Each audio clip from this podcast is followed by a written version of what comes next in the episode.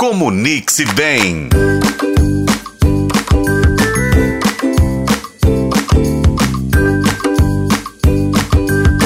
Olá, pessoal, tudo bem?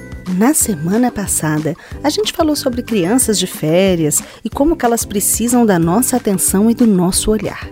Essa semana, eu vou dar mais uma dica para a gente conversar com criança.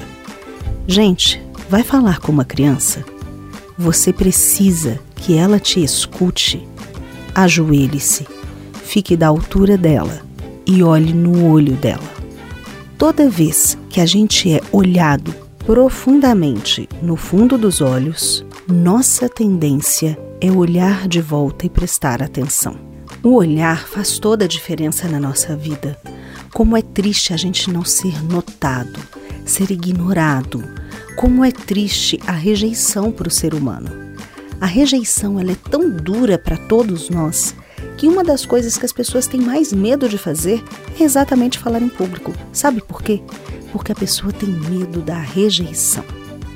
A criança, ela precisa, primeiro, em primeiro lugar, não se sentir rejeitada por quem cuida dela, se sentir segura e amada.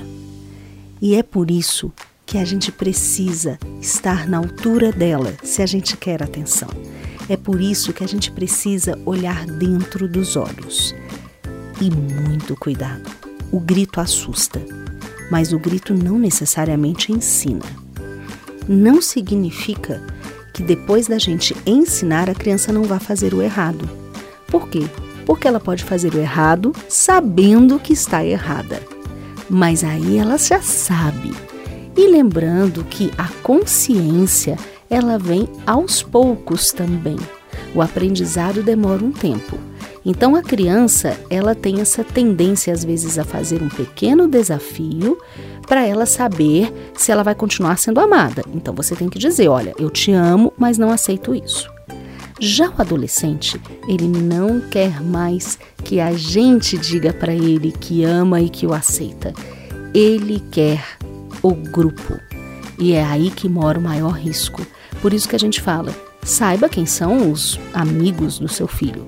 O problema é que a gente na adolescência já não consegue escolher os amigos dele. A gente pode acompanhar e aconselhar, mas a gente já não consegue mais impedir. E isso é algo que os pais de filhos adolescentes têm que ter em mente. E quando a gente entra no trabalho, a gente precisa entender que nem todos vão gostar da gente, mas devem nos respeitar.